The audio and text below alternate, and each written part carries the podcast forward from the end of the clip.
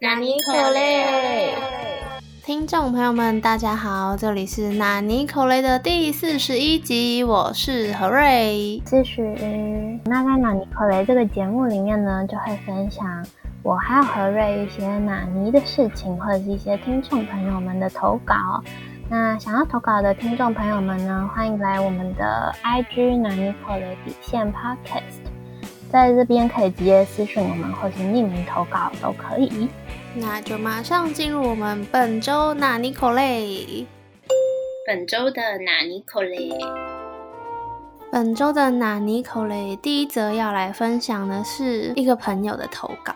他要分享的内容是关于租屋的故事。感觉最近许也遇到租屋的问题。没错，租屋真的是魔鬼。他说要来分享租屋到底可以遇到多少荒谬事。原本今天跟新房东约好要签约，行李也已经搬到了新的租屋处了。但昨天晚上新室友哭着来敲我的房门，说房东不租了。为什么呢？原来是因为新室友看到了租屋补贴的消息，精打细算后呢，觉得对房东还有我们来说都是有利的，因此礼貌性的打电话询问他的意见。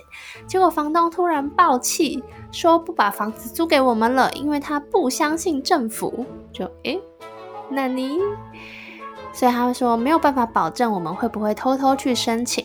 新室友觉得这样对我们很抱歉，所以主张是一个人的想法，要赶的话只赶他走就好。房东就同意了。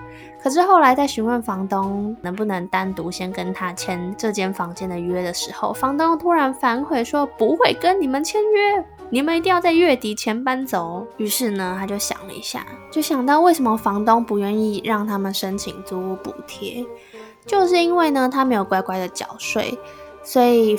政府推出这个政策是希望大家乖乖缴税之外，也减轻彼此的负担。其实根本就不会追究以前没缴的税，但房东一脸理所当然的觉得自己有报非自用住宅，而且还给他们比市价更优惠的房租，已经仁至义尽啦。于是我朋友就说：“但是阿姨，你没有缴所得税。”对啊，因为阿姨当然不知道自己不会因为租屋补贴被查税，因为她根本不相信政府。连法律她都不相信，所以她当然也不知道任何人都可以透过检举这个管道让她被查税。她是觉得地球是平的，地平说，地平说。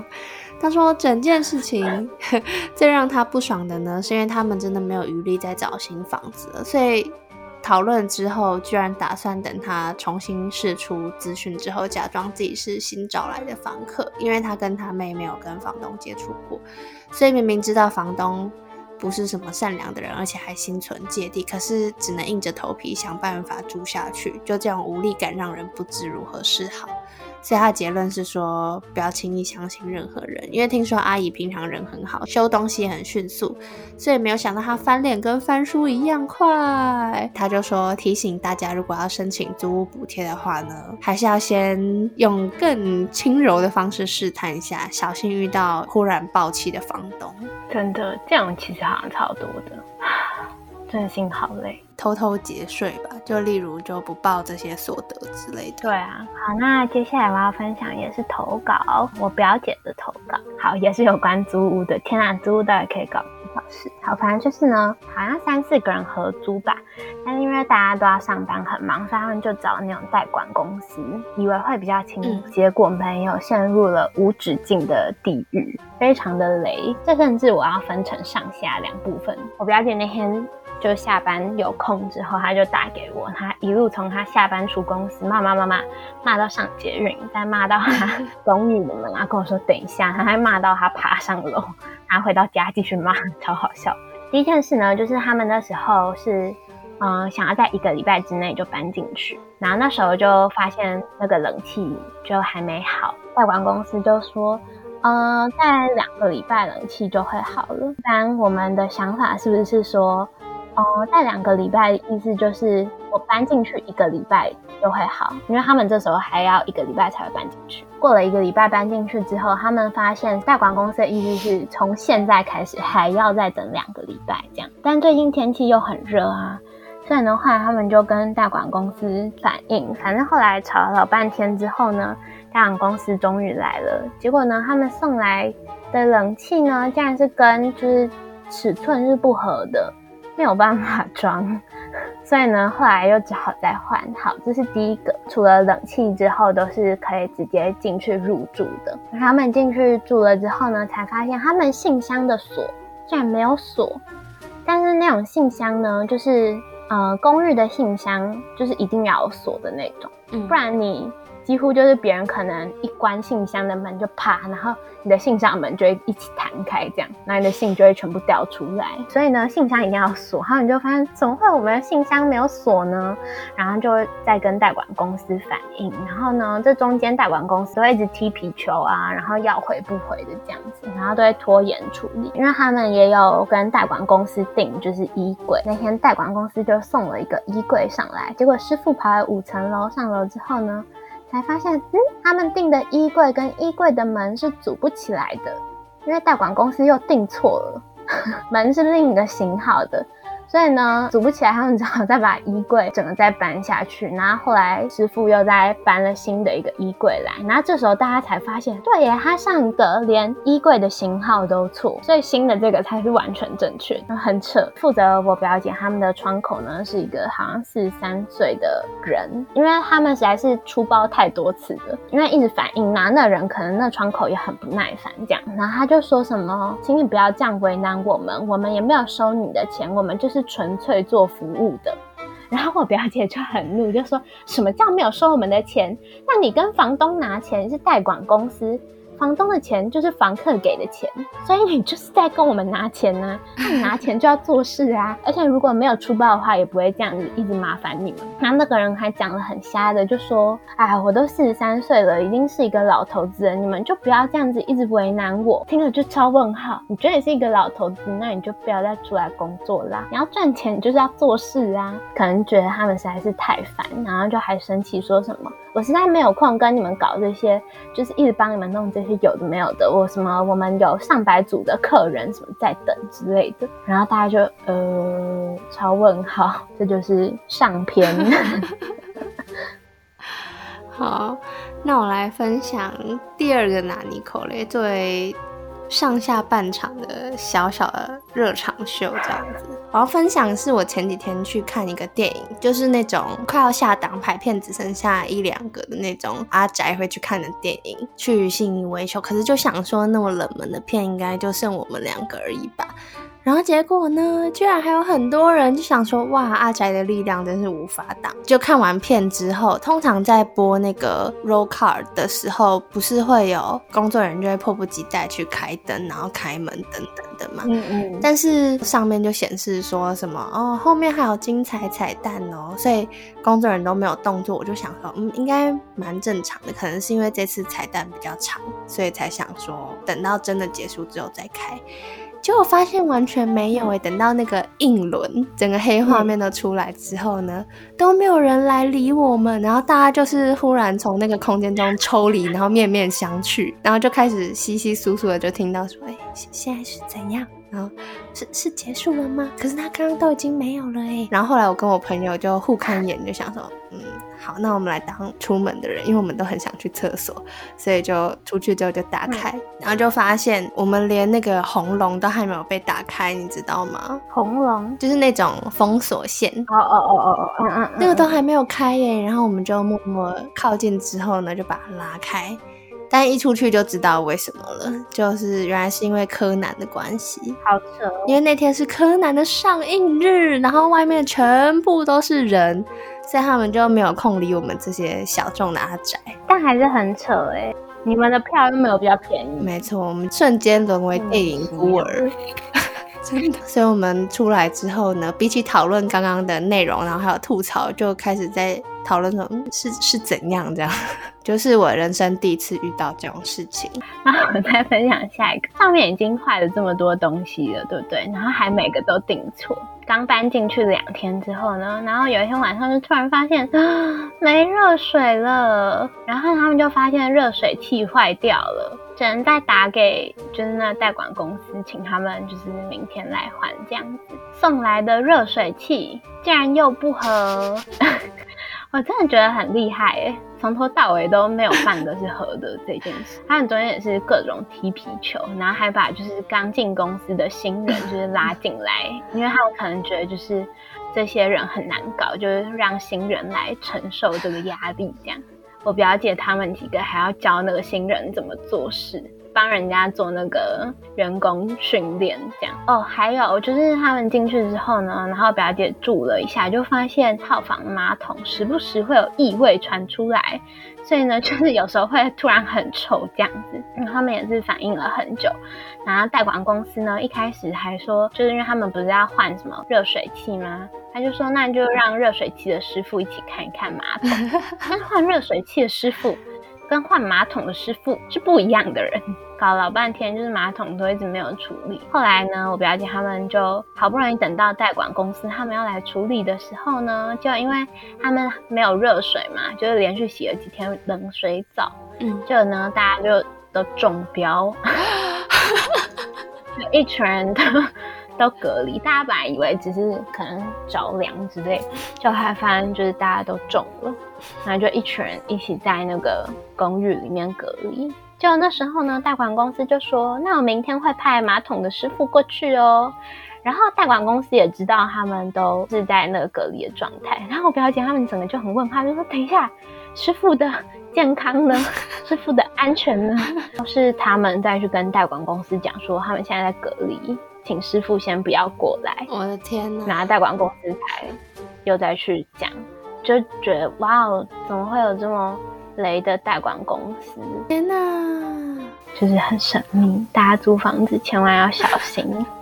我要分享的纳尼口雷呢，是我终于订机票了，就我八月底的时候要出国嘛，然后一直拖到七月的时候，终于订好了机票。因为前面就是有点犹豫，说要怎么订，但幸好有等呢。我原本想说啊，完蛋，越等会不会越贵？结果呢，刚好虎航就开放了跟仁川的便宜机票，所以订起来就便宜蛮多的，就觉得 便宜。对，但你知道，人就是一旦订了之后，就会开始有无止境的贪婪心。我就会想说，该不会再过一阵子，它就会直飞釜山了吧？就会有这种错误的期待哦，我不会，那得。我就是不会啊！我定了之后，我就会觉得，嗯，就这样吧，解决了一件压力来源。对，而且虽然我嘴上这样子说，我也没有选择那个多付一点点钱可以保留一次更改机票那个机会。我就想说，嗯，好吧，就这个吧。所以万一他真的有跟釜山直飞的话，我可能就要再犹豫一下，因为我现在还没有定从首尔。转机到釜山的票就还在想要订哪一张，对，但是要分享的哪尼呢？就是在订票的时候发生的事情。我那时候是用手机订的，因为。刚好人在外面，就想说赶快把它订一订。已经选好票了之后呢，就要填一些基本资料嘛，嗯，什么护照过期的日期啊，什么之类的，日期的那一栏。然后点开之后，大家如果用 iPhone 手机或什么的，可能就知道那个手机下面会自己跳出来一个框嘛，就它不会直接让你在网页上面选，在里面滚，说你是二零二四年啊，或是二零二五年啊，什么到期之类的，几月几月这样子。但那上面是一片空白，然后我就像盲人摸象一样，要用那个每划上一格，然后手机就会稍微震动一下的那个效果，随时按确定来推算我现在到了第几年。好疯哦！那以后我们不用电脑。但因为我就人在外面，而且我又很担心大家就是会很想要那个班级，但事实证明其实不会啦，只是我那时候就是很紧张，想说要赶快把它订完，我就在那边画画画，然后比如说原本是。今年是二零二二年之类的，然后就滑滑滑，然后就听到三个咔咔咔声，然后就按确定，然后哎，怎么多了一年？好不容易用那个方式滑到年份之后，就发现哎，那月份的嘞，因为原本那个年跟月是同一个小窗口，所以我就是要寻找那月份到底在这个空白的灰色地带的哪一处。有对盲人摸象，而且还比摸象还不如，因为我完全无法。获知说哪一个区块是年份，哪个区块是月份，透过那个微小的震动解决了这个日期的问题。天呐，好，那我来分享最后一个呢，我前几天去上家教，然后我一进门就在跟那个家教的妈妈聊天，然后我们两个就在那边叽里呱啦，那妈妈就说：“老师，等一下，你别动。”然后我就说：“啊，什么？”然后他就摆出了那种有点像武侠的姿势，然后你别动。我就想说他的反应怎么这么激烈，然后我就回头一看，然后就看到我肩膀上有一只超大的毛毛虫。我那天穿的短袖是那种袖子很短的那种，所以呢，它可能再爬个几公分就会爬到我的手臂上，然后就。因为我超怕毛毛虫的，然后我就开始叫，我就直接在他们家门口开始尖叫。然后呢，那妈妈也不敢来用，但是就要 安慰我，她就说：“啊，老师你别动，不要紧张，不要紧张。”然后 她就赶快叫那爸爸名字，然后爸爸就冲过来，然后说：“怎么了？怎么了？”然后呢就一看，哦，老师身上怎么有这么大一只虫？是说明文哦。对，妈妈就叫那个爸爸赶快。把那个虫弄掉，他说：“赶快帮那老师把那个虫弄掉。”然后呢，爸爸就感觉也有一点害怕，因为那虫真的很大只，就比手指头还大那种，然后毛超长，就一直在尖叫，而且我就忍不住一直想动，你知道吗？因为你想离你的肩膀远一点。对对对对对。然后呢，那爸爸后来就就拿他的拖鞋，然后就努力的要把那只虫。割下来，但是那只虫还紧抓着我衣服不放。然后呢，就是他们家妈妈，然后还有那个外佣阿姨，然后都在旁边一脸惊恐，然后小孩也一脸惊恐，然后我一直在尖叫。然后爸爸好不容易帮我把那虫弄下来之后呢，我的那衣服上面还有那个虫的那爆一些汁，然后还有上面都是毛，太紧张就错塞了，超恐怖。超恶然后呢，后来是还拿了家教妹妹的衣服换，才得以平安的回家。真的是太恐怖了。妹妹很小吗？小学四年。你很厉害。对啊，然后我现在出门都超紧张，因为我只要经过，我都会一定会撑伞。明明是阴天，然后没有下雨，我经过树下也都撑伞。我宁可被当神经病，我也不要任何的虫再掉到我身上。虫子真的超多的啊。真的是快疯掉了。好，那我们来超主观的拿尼可的指数 ranking。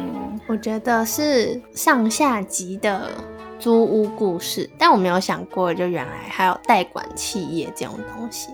就我对租屋界太不熟悉了，但真的好烂哦，而且是大的代管公司哦，还有经营 YouTube，上面还有不少订阅。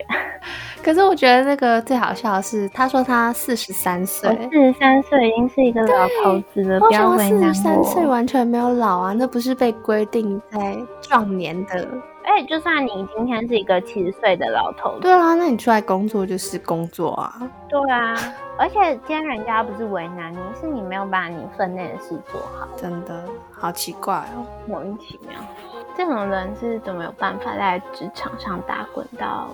这种岁数的 太奇怪了，个案个案，大家还是小心代管公司，慎选租屋。那我们来进入下一个单元，口雷哇那你，口雷哇那你，我要分享是我最近关心的议题，就是动物园。上周不是讲到我分享了一个动物园吗？嗯，后来呢，我又经过了一周，曾经带大猫咪。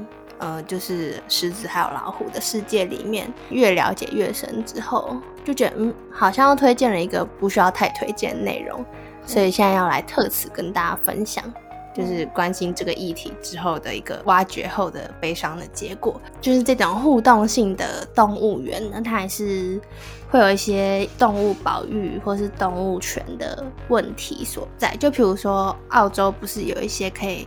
抱无尾熊啊，或是跟比如说袋鼠什么互动的吗？这些动物其实都会感受到很多的压力。所以就可能影响他们的发展等等的。个人是相信说，刚开始但也都是出自于爱动物，然后想让大家了解说，这个动物是没有我们想象中那么可怕。就像那种跟蛇互动那种东西一样，总是人可能会失去初心，或者是需要一些为了生计而考量的内容。所以就有人在讨论说，他是不是有点太把自己偶像化了，或是把这个动物园偶像化、神圣。话，所以大家都会对于他有期待，会觉得说他是一个超级爱护动物啊，然后守护着那些马戏团退役的动物等等的。但其实它也是会让他们园区内的狮子可能就它不会阻止他们近亲繁殖，或者是如果生出来一些特殊的白狮子之类的，它可能也会把它送去。马戏团等等的这些行为，哦，就是会有点，大家除了看到他在高尚的模样呢，其实还是要了解说，他背后可能也是有一些会让你觉得 掉下神坛那种感觉。嗯，刚开始还是可以像我一样被稍微蒙蔽，但是呢，我现在就有点清醒。我要去看动物的话呢，就还是。可以去那种对于动物权比较保护的动物园呐，等等，就可以去看一下这些资讯，然后慎选自己要去的动物园。例如可能政府设立的啊，或者是哪些环保团体有认证等等的地方，就会比较好。因为像台湾很多动物园不是也会主打说什么可以跟它互动啊，等等的吗？还是要多看一下那个动物园的评价或者是新闻等等的。但我还是认可说，他有让大家更了解狮子这种动物，或者是猛兽等等的。你就是不能投入太多的感情，有可能你自己蒙蔽自己。对，大家要认清楚，你是爱。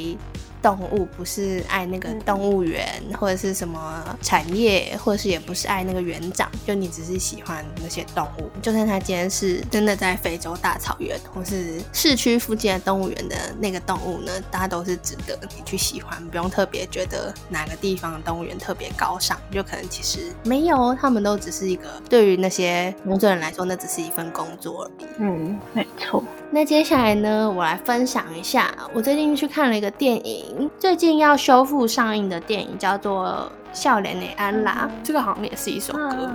嗯，就如果大家有关注最近台湾电影的黑道片的那种的趋势或是新闻的话，就知道有一位严正国，他是。